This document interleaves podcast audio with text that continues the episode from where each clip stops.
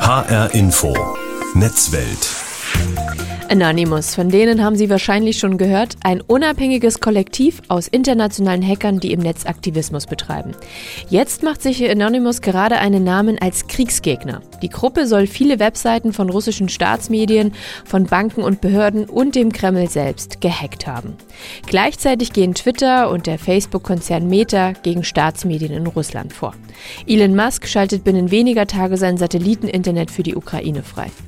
Jeden Tag bekommen wir derzeit neue Meldungen darüber, wie große Tech-Konzerne und Netzaktivisten sich zu einer Art IT-Armee gegen Russland formieren. Entwickelt sich das Netz gerade zu einer Art Kriegswaffe gegen Putin? Das will ich mir jetzt genauer anschauen in der H-Info Netzwelt. Mein Name ist Juli Rutsch. Mein erster Impuls war geil, weil dieser Solidarisierungseffekt, dieses äh, politische Signal zu setzen, ey, die, die Hacker stehen auch hinter euch und, und wollen euch helfen, ähm, weil ich irgendwie auch diese Ohnmacht gesehen habe, dieses riesengroße, gigantische Russland gegen dieses kleine Ukraine, das ist ein Kampf David gegen Goliath, das kann nicht gut ausgehen. Äh, und das wird viele Menschenleben kosten und äh, sehr brutal ablaufen. Das ist Manuel Artuk, den Sie da gerade hören. Er ist IT-Sicherheitsexperte und arbeitet für verschiedene Unternehmen. Und er hat nicht schlecht gestaunt, als er davon erfahren hat, dass das Hackerkollektiv Anonymous den russischen Kreml gehackt hat. We are anonymous. We see the clouds of war wrought by a madman pushing his propagandic agenda onto a free people and it angers us. Hier hört man die Hackergruppe Anonymous in einem Bekennervideo auf YouTube. Dort sprechen sie unter anderem darüber, wir als Aktivisten werden nicht tatenlos zusehen, wie russische Streitkräfte unschuldige Menschen töten und ermorden, die versuchen, ihr Heimatland zu verteidigen.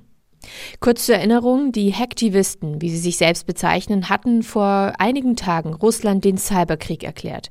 Sie haben die Webseiten des Kreml lahmgelegt, die des russischen Verteidigungsministeriums, des Energiekonzerns Gazprom, der staatlichen Nachrichtenagentur, der Sberbank und so weiter und so fort. Zumindest haben sie sich auf ihrem Twitter-Account zu dieser Aktion bekannt. Ob sie tatsächlich dahinter stecken, das weiß man im Moment nicht so genau. Geschafft haben die Aktivisten den Hackerangriff wahrscheinlich durch eine große Anzahl künstlich gesteuerter Zugriffsversuche auf diese einzelnen Webseiten. Das nennt sich DDoS-Attacken. Das sind Attacken, die dazu führen, dass Internetseiten überlasten und zusammenbrechen. Nach dieser kurzen Euphorie kam ich dann so langsam zur Ruhe und habe gesagt, ähm, naja, aber äh, welche Auswirkungen, Implikationen hat das eigentlich? Und dann habe ich eben eine Weile länger darüber nachgedacht und gesagt, hat doch ein Geschmäckle. Es schmeckt auch immer mehr, irgendwie aber nicht so lecker. Manuel Artug, IT-Sicherheitsexperte, hatte sich nach der Aktion mit verschiedenen Experten ausgetauscht. Konfliktforschern, Hackern und anderen Wissenschaftlern. Und sie alle haben ihn darin bekräftigt, dass die Aktion eigentlich hochgradig gefährlich ist. Das ist eben alles nicht nur gut, das äh, birgt sehr viele Risiken und diese Risiken werden sehr schnell von vielen Weggewicht, wenn sie sagen, juhu, wir finden das super und äh, sollen die doch alles wegcybern und wir freuen uns, wenn eine Bank kaputt geht in Russland. Wo ich dann sage, ja, aber wenn eine Bank in Russland kaputt geht, trifft das doch nicht Putin oder das Militär. Das wird doch normale Bevölkerung treffen, die sowieso kaum Geld auf der Bank hat. Ähm, und, und wenn denen das bisschen noch genommen wird, ich, also was für, ein, was für ein tolles Ziel soll das denn sein? Wenn es ein großes übergeordnetes Ziel gibt, äh, das diesen Kollateralschaden rechtfertigt. Das, das kann es nicht sein. Also so ticken ethische Hacker nicht, so, so können diese Grundsätze eigentlich nicht äh, zum Guten verwendet werden. Und das hat mir eben all diese Bedenken reingebracht, zu sagen, nee, ganz so, ganz so geil, wie ich am Anfang gesagt habe, ist diese Aktion aus Solidarisierung ja, aus dem politischen und der, der Signalwirkung ja, aber am Ende ist sie es eben doch nicht, weil sie unheimlich viele Risikofaktoren beinhaltet, die auch die Schattenseite dessen mit hochziehen. Aber wie kam Anonymous überhaupt zu dieser Aktion? Reine Solidarität? Sie haben sich wohl von der ukrainischen Regierung animieren lassen. Denn die Regierung hatte zuvor einen Aufruf gestartet und alle Hacker in der Ukraine und in der Welt darum gebeten, freiwillig dabei mitzuhelfen, die Cyberverteidigung des Landes aufrechtzuerhalten. Also die digitale Infrastruktur in der Ukraine zu schützen oder auch Spionageaufträge auszuführen, auch zum Schutz. Anonymous ist aber einen ganzen Schritt weitergegangen, einen gefährlichen, wie Manuel Artuk findet. Da kommen viele Gefahren mit sich, denn äh, am Ende können sich natürlich sehr viele Leute äh, darunter solidarisieren. Eine, eine äh, Kollektiv wie Anonymous ist ja vom Rahmenkonzept, von der Grundstruktur so aufgebaut, dass man sagt, es ist ein Kollektiv, dem kann sich jeder anschließen, ähm, ob, ob äh, ethisch sozusagen in, im, im richtigen Sinne oder falsch abgebogen. Ähm, man kann bei jeder dieser Operationen sich beteiligen oder sein lassen. Das heißt, die sind äh, je nachdem sehr fähig und schlagkräftig oder eben nicht so optimal, wenn sich Leute äh, zurückhalten eher. Aber wann immer jemand behauptet, zu Anonymous zu gehören und für sie oder mit ihnen gemeinsam was agiert zu haben, dann wird jeder sagen, naja, du warst ja offensichtlich nicht Teil dieses Kollektivs, denn der Name sagt ja, es ist anonym, du hast dich geoutet, also kannst du es gar nicht sein. Das ist natürlich ein Rahmenkonstrukt, was erstmal sehr schwierig macht, das Ganze zu greifen. Es könnte Szenarien geben in, in solch einem schwammigen Umfeld, dass ein Geheimdienst oder ein staatlicher Akteur von einem anderen Staat sagt, Och, das wäre jetzt aber ganz opportun, wenn wir diesen und jenen Angriff fahren und das so aussehen lassen, als wären es hm, Anonymous gegen die Russen. Dann haben wir erstmal ein False Flag Handling. Alle denken, das wäre Anonymous und es war gegen die Russen gerichtet. In Wirklichkeit haben wir eigene Interessen. Äh, das kann wirklich fiktiv beliebiges Beispiel Pakistan sein, weil die irgendwelche Interessen haben, ja, und sagen, boah, das lassen wir jetzt unter dieser Flagge laufen. Das könnte aber auch, äh, machen wir es mal ganz verschwörerisch sein, äh, amerikanische Geheimdienste, die jetzt sagen, oh, wenn wir das so machen, dann äh, gibt es da Ärger und dann haben sie auf jeden Fall Probleme mit Gasversorgung in Europa und wir können unser Fracking-Gas schön nach Europa karren. So. Also das, äh, da ist ja jeglicher äh, jeglicher Verschwörung, jeglichem Szenario Tür und Tor geöffnet, weil man eben viele weitere Akteure auf diesem Cyberraum-Spielfeld hat ähm, und die Attribution, also die Zuordnung einer Handlung zu einem Täter unheimlich schwer wird. Und dann kann man eben nicht ähm, relativ schnell aufklären, war das wirklich Putin und, und seine äh, Leute oder war es Anonymous oder war es eine Deckoperation, die sich als Anonymous ausgegeben hat.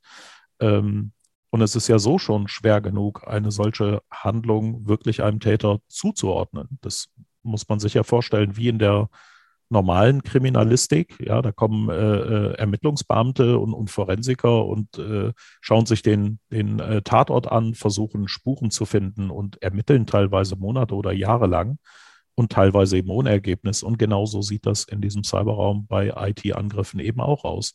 Und in vielen Jahren werden wir vielleicht wissen, welche Operationen wurden wirklich durch Russland gefahren, welche waren tatsächlich eindeutig Anonymous zuordnender, welche waren eher Trittbrettfahrer, die sich als Anonymous ausgegeben haben, offensichtlich das aber nicht waren und welche sind vielleicht durch ganz andere Akteure passiert. Also diejenigen, die beispielsweise durch den ukrainischen Staat, durch die Regierung aufgerufen wurden, äh, die ja gesagt haben, liebe Leute, helft uns, alle Underground-Hacker kommt und, und äh, unterstützt uns.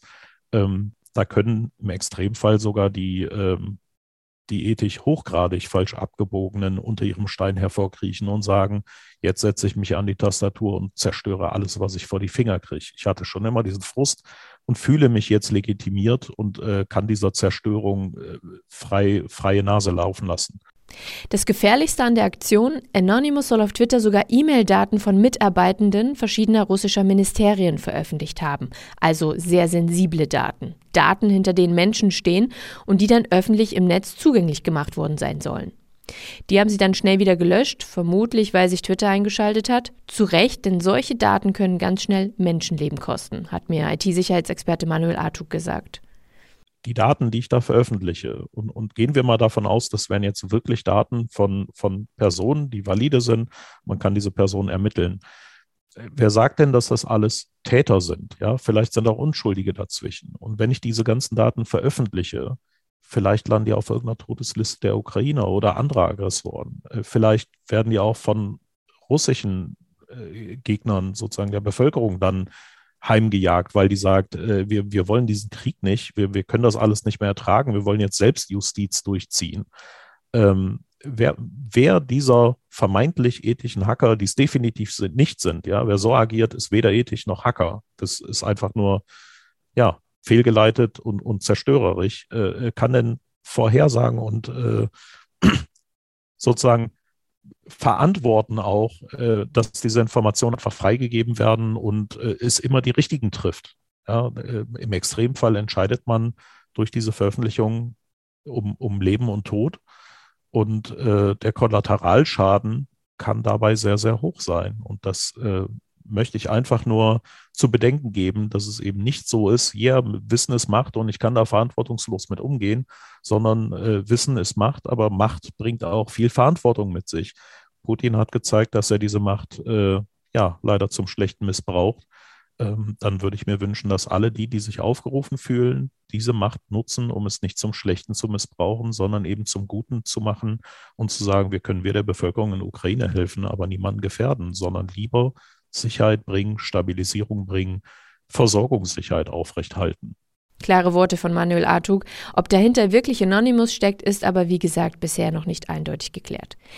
Die Frage, die ich mir jetzt stelle, welche Wirkung haben solche Aktionen überhaupt? Lässt sich Putin als Kriegsführer durch solche Hackerangriffe überhaupt beeindrucken? Lässt sich dadurch der Konflikt am Ende beeinflussen? Naja, sagen wir es mal ganz krass. Äh, es ist gerade Krieg und äh, Putin schickt äh, Waffen und Bomben nach Ukraine, um Menschen zu töten.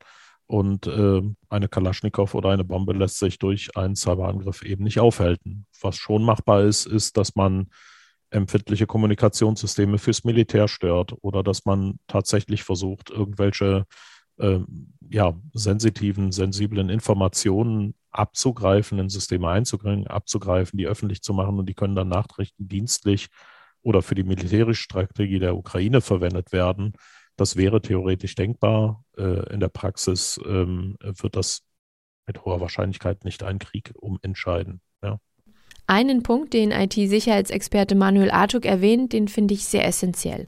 Die Aktionen, darunter die von Anonymous, zeigen ganz besonders Solidarität und die ist nicht zu unterschätzen. Aber sie muss am Ende gut platziert sein.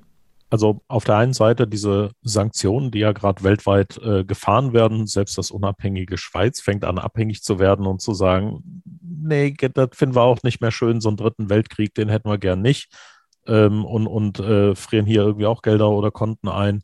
Ähm, Tech-Firmen solidarisieren sich und vernetzen alles. Das zeigt ja, dass alle an einem Strang ziehen können, wenn sie denn wirklich wollen. Das ist eine unheimliche weltweite Solidarisierung, die äh, mir auch irgendwie so eine kleine Gänsehaut verschafft. Ja, das äh, Europa hat ja Jahrzehnte irgendwie rumgestritten und zack waren sich alle einig. Äh, das hat Putin definitiv zusammengeschweißt, äh, statt auseinanderzubrechen. Aber ähm, dass, dass das wirklich ernsthaft ähm, etwas bedroht oder bewirkt, ähm, ist einfach unwahrscheinlich. Und äh, man kann natürlich äh, ähm, durchaus denken, dass, dass beispielsweise äh, Anonymous ähm, ein, einen Angriff fährt, dass sie, dass sie äh, kritische Infrastrukturen in Russland ähm, aussetzen oder gefährden. Aber ob das dann tatsächlich funktioniert, ist halt unheimlich komplex und schwierig. Ähm, und dass man so etwas tatsächlich auch tut. Also dass man diesem Aufruf folgt und sagt, okay, ich möchte äh, aktiv und offensiv Systeme stören, einen Angriff starten gegen ein Land, das im Krieg ist und damit gegebenenfalls sogar selber zum Kombattanten werden. Diese Gefahr oder dieses Risiko, das sollten sich auch alle bewusst machen, die da meinen, mithacken zu wollen? Denn damit könnten die Hacker dem russischen Präsidenten Putin im schlimmsten Falle Gründe liefern, sich gegebenenfalls auch gegen Länder zu verteidigen, aus denen diese Angriffe kommen, sagt er. Aber es gibt tatsächlich Möglichkeiten, mit denen, ich sage jetzt mal, IT-Zivilisten konstruktiv und positiv eingreifen können, ohne dabei Schaden anzurichten. Nämlich mit Maßnahmen, die wirklich etwas bewegen.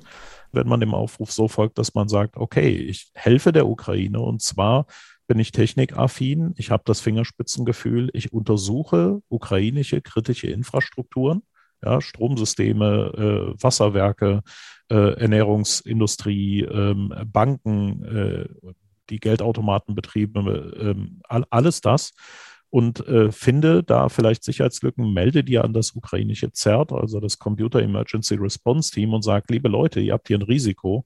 Das kann natürlich im Krieg gegen euch verwendet werden. Folgende Maßnahmen müsst ihr ergreifen, um dieses, diese Sicherheitslücken zu schließen. Und wenn ihr Rückfragen habt, stehe ich äh, zur Verfügung. Das ist eine Solidarisierung, die dieses technische Know-how in eine defensive und sehr konstruktive Art überführt und dafür sorgt, dass die ukrainische Bevölkerung auch weiterhin Strom, Wasser, Ernährung und äh, vielleicht auch Bankenlandschaft hat. Und das kann man sicherlich konstruktiv damit erreichen, wenn man defensiv solche Systeme analysiert und eben diese Schwachstellen meldet. Das sagt Manuel Artuk, IT-Sicherheitsexperte, der mittlerweile sehr kritisch auf den Hackerangriff auf russische Behörden und Einrichtungen blickt, zu dem sich Anonymous bekannt hat. Während die Hacker die russischen Seiten lahmgelegt haben, haben sich auf der ganzen Welt viele tausende Freiwillige formiert, um für die Ukraine an der Cyberfront mitzukämpfen. Auch hier muss man wieder sagen, sie folgen einem Aufruf der ukrainischen Regierung um genauer zu sein, von Michailo Fedorov. Er ist Vizepremier und Minister für digitale Transformation und er hat eine Art IT-Armee ins Leben gerufen über einen Telegram-Kanal und fordert dort alle IT-Köpfe auf, sich dieser Armee anzuschließen und in den Cyberkrieg zu ziehen. Anonymous ist ein Beispiel davon, wer dem Aufruf folgt, aber es sind auch die großen Tech-Player im Netz, die großen Konzerne wie Apple, Google, Meta alias Facebook und auch Twitter, die die Ukraine virtuell unterstützen wollen. Auch sie wurden von der ukrainischen Regierung aufgefordert, zu helfen. Ich will mal ein paar Beispiele nennen. Google Maps. Der Anbieter hat nach Rücksprache mit mehreren Quellen vor Ort Live-Verkehrsinfos in der Ukraine vorübergehend deaktiviert. Also zum Beispiel sieht man dadurch nicht mehr, wie stark frequentierte Orte sind, um die Menschen, die gerade flüchten, zu schützen. Denn zuvor konnte man dort sehen, wie sich die russischen Truppen dort bewegen und wie Menschen aus der Ukraine geflüchtet sind und über welche Wege sie das getan haben. Tesla-Chef Elon Musk. Nach einem Twitter-Aufruf der ukrainischen Regierung hat dieser sein Satelliten-Internet Starlink für die Ukraine freigeschaltet und versucht jetzt dort, dieses an den Start zu bekommen, indem er die Starlink-Empfangsanlagen an die Ukraine schickt. Netflix. Der Anbieter hat seine Dienste zum Streamen für Russland eingestellt. Zum Hintergrund muss man wissen, dass der Dienst in Russland nur ausstrahlen darf, wenn er auch russischen Content zeigt, also zum Beispiel russische Nachrichten. Aber dem widersetzt sich Netflix jetzt. Google Rezensionen.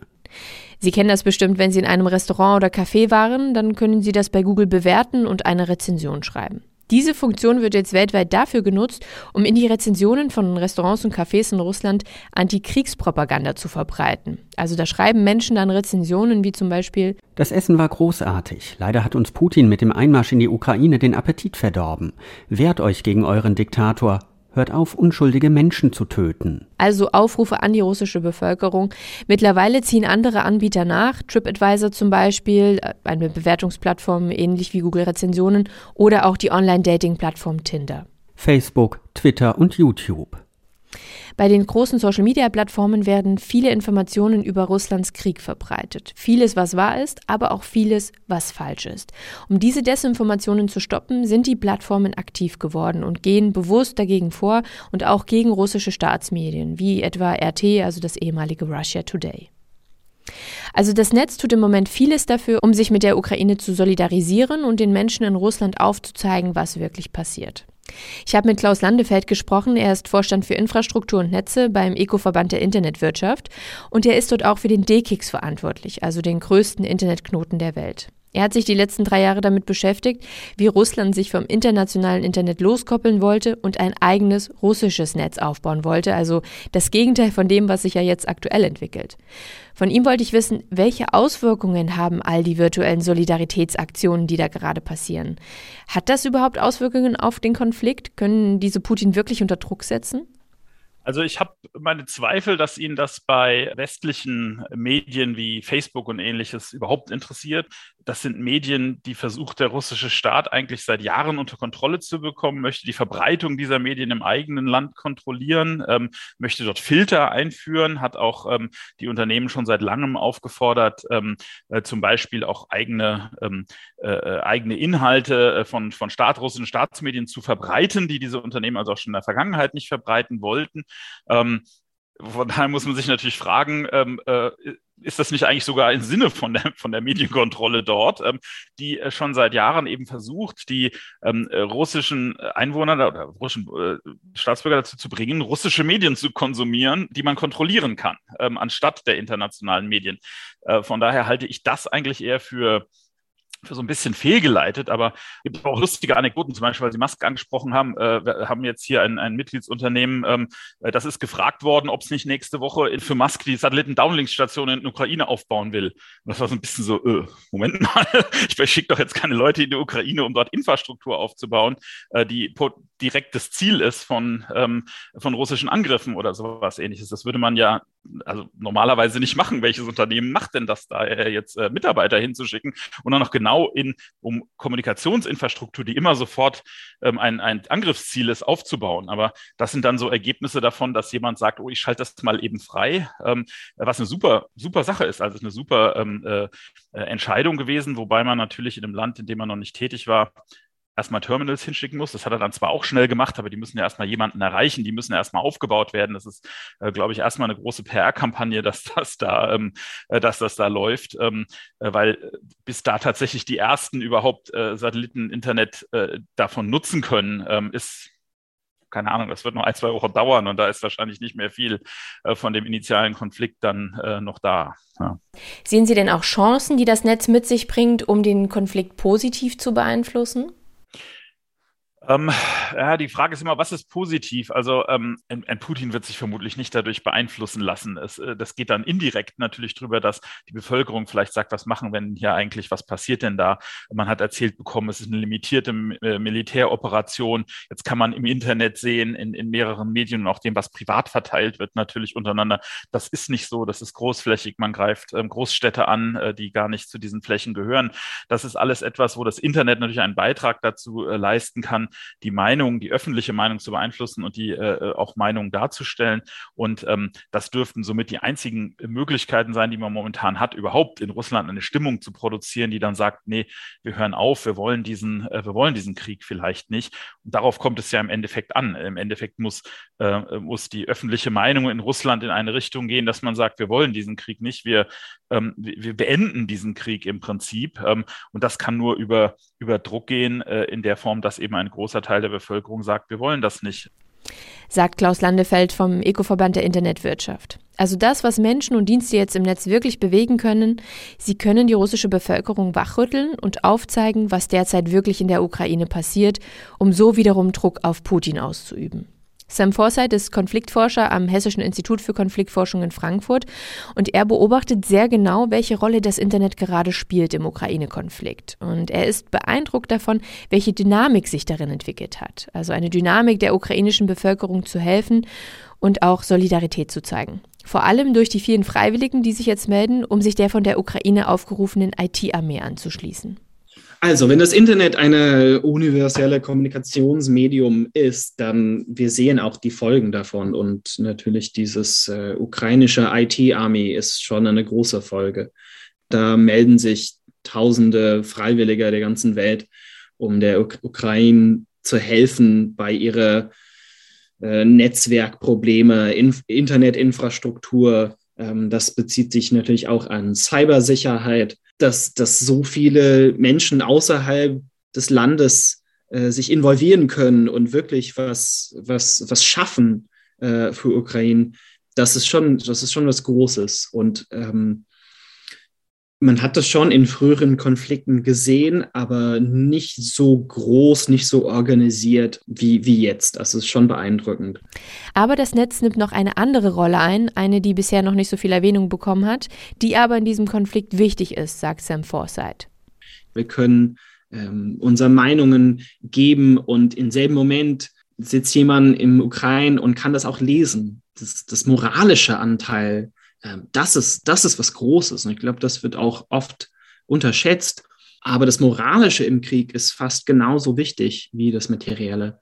Und in der Ukraine, ich habe dort Freunde und die wissen auch, dass die unterstützt werden. Das ist natürlich was anderes als, als Waffenlieferungen, aber das ist sehr wichtig. Eine Armee, eine Bevölkerung können keinen Widerstand leisten ohne eine, eine starke moralische Dimension. Und da leisten wir insofern, dass wir teilnehmen, schon ein großer Beitrag, würde ich sagen. Das sagt Konfliktforscher Sam Forsyth. Fassen wir noch einmal zusammen. Die Ukraine braucht jetzt internationale Unterstützung, um vor allem die Infrastruktur aufrechtzuerhalten. Hackerangriffe wie jene des Kollektivs Anonymous zeigen im ersten Moment große Solidarität, können im zweiten aber weitreichende Folgen haben, wenn dadurch der Konflikt und die Haltung Russlands noch weiter verschärft werden. Vielmehr braucht es jetzt eine breite Streuung von Informationen, also echten Informationen, die nach Russland gelangen und dort der Bevölkerung aufzeigen, was derzeit wahrhaftig passiert. Dann kann sich, initiiert durch das Netz, eine Dynamik entwickeln, die den Konflikt beeinflussen könnte. Die derart Druck in Russland aufbaut, dass sich Putin vielleicht doch noch stoppen lässt. Halten wir fest, eine Kriegswaffe ist das Netz nicht, aber ein neuer Kriegsschauplatz gegen Russland. Das war die H-Info Netzwelt. Die gibt es jede Woche bei H-Info und bei allen gängigen Podcast-Apps sowie in der ARD Audiothek. Mein Name ist Juli Rutsch.